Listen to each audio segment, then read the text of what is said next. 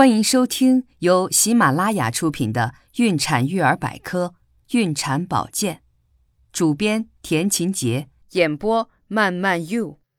营养方案：孕晚期宜重点补充的营养素。孕晚期，胎宝宝越长越大，从母体摄取的营养物质也越来越多，因此，孕晚期时要增加饮食量，均衡膳食。才能保证胎宝宝的营养需求，也能为将来准妈妈的顺利分娩储存充足的能量。饮食清淡不油腻。孕晚期，饮食要以清淡营养为主。脂肪性食物里含胆固醇量较高，过多的胆固醇在血液里沉积，会使血液的粘稠度急剧升高，再加上妊娠激素的作用，使血压也升高。严重的还会出现高血压、脑病，如脑出血等。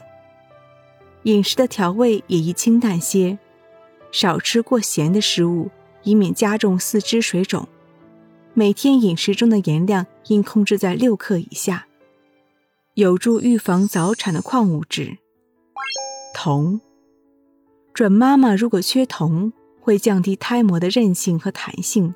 容易造成胎膜早破而导致流产或早产，同时还影响胎宝宝的正常发育，有可能造成胎宝宝畸形或先天发育不足，并导致新生儿体重减轻、智力低下及缺铜性贫血。从孕三十周起，胎宝宝对铜的需求量急剧增加，较此前大约增加了四倍。如果不注意补充，容易造成母子双双缺铜。补铜的途径最好以食物为主，如动物肝脏、水果、海产品、紫菜中都含有较丰富的铜。粗粮、坚果和豆类等也是较好的来源。镁，有研究发现，镁可以降低早产率，并且减少体重过轻的新生儿比例。准妈妈比正常人需要更多的镁。但只要均衡饮食，就能够摄入足够的镁。如果准妈妈血液中的镁含量稍低，可以吃花生或花生酱补镁。如果吃腻了，还可以吃一些含镁丰富的其他食物，如黄豆、芝麻、核桃、玉米、苹果、麦芽、海带等。如果准妈妈血中含镁量过低，则可在医生指导下服用镁剂。饮食均衡依然重要，准妈妈更应该注重合理饮食，讲究营养均衡。不仅要多吃一些营养价值高的食物，而且还要注重摄取各种营养。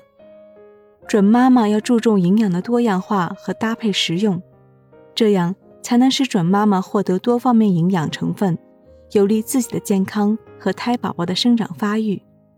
例如，在制作菜肴时。准妈妈可以依寒凉与温热性质的不同搭配食材，如炒菜时白菜配韭菜、茴香，或者韭菜配菠菜、辣椒配苦瓜、茄子加蒜等，都是很好的搭配，可以使寒温结合，而且营养全面平衡，有利于人体增加营养。除了讲究食物搭配外，准妈妈在饮食上还可以混吃搭配。以起到同时吸收各种营养素的作用。例如，可以用土豆炖牛肉，既可以减少牛肉的油腻，又可以获得土豆和牛肉中的营养。蒸玉米面膜时加入黄豆面，可同时获得玉米、黄豆两种食物的营养，味道和质地也大为改善。蒸大米饭加上红豆，以及大米、小米煮二米粥、豆稀饭。白面与玉米面发酵后蒸丝糕都是很好的搭配，可以同时获得多种营养成分。一周营养食谱推荐：星期一，早餐牛奶一杯，咸面包煎蛋一个；午餐清蒸鲤鱼，油菜炒木耳，紫菜汤，米饭一百五十克；五点苹果一个；晚餐。炝炒猪肝、炒西葫芦、馒头、玉米粥一碗。晚点，酸奶一杯。星期二，早餐：豆浆一杯，香菇白菜肉包。午餐：土豆烧排骨，炝炒西芹，鸡肝豆腐汤，米饭一百五十克。五点：牛奶荷包蛋。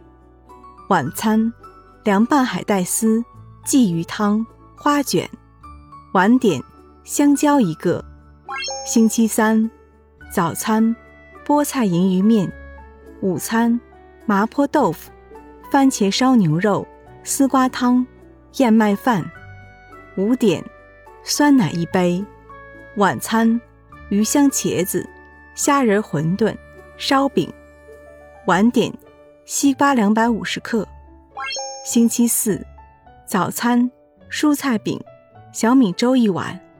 午餐，黄瓜炒蛋、辣炒黄鳝丝、小白菜豆腐汤、米饭一百五十克。五点，牛奶一杯。晚餐：清炒莴笋丝、鸡丝油菜粥、烤馒头片。晚点：橘子一个。星期五：牛奶一杯，全麦吐司两到三片，煮鸡蛋一个。午餐：炒藕片、肉末烧豆腐、菠菜牛丸汤、米饭一百五十克。五点：苹果一个。晚餐：木耳烧黄花鱼。白菜汤、小菜拌面，晚点酸奶一杯。星期六早餐：玉米发糕、豆香粥、凉拌小黄瓜。午餐：三文鱼蒸蛋、金针菇炒鸡丝、海带豆腐汤、坚果包。五点牛奶一杯。晚餐：番茄炒猪肝、炒西兰花、冬瓜汤、米饭一百克。晚点，芦柑一个。星期日，早餐，牛奶一杯，芝麻花卷，煮鸡蛋一个，咸菜少许。午餐，蒜苔炒肉丝，炒胡萝卜丝，什锦豆腐汤，红豆饭。五点，猕猴桃一个。晚餐，三鲜蒸饺，糙米粥。晚点，酸奶一杯。亲爱的听众朋友，如果您对孕产保健知识感兴趣的话，请点击上方订阅按钮，方便查看每日更新。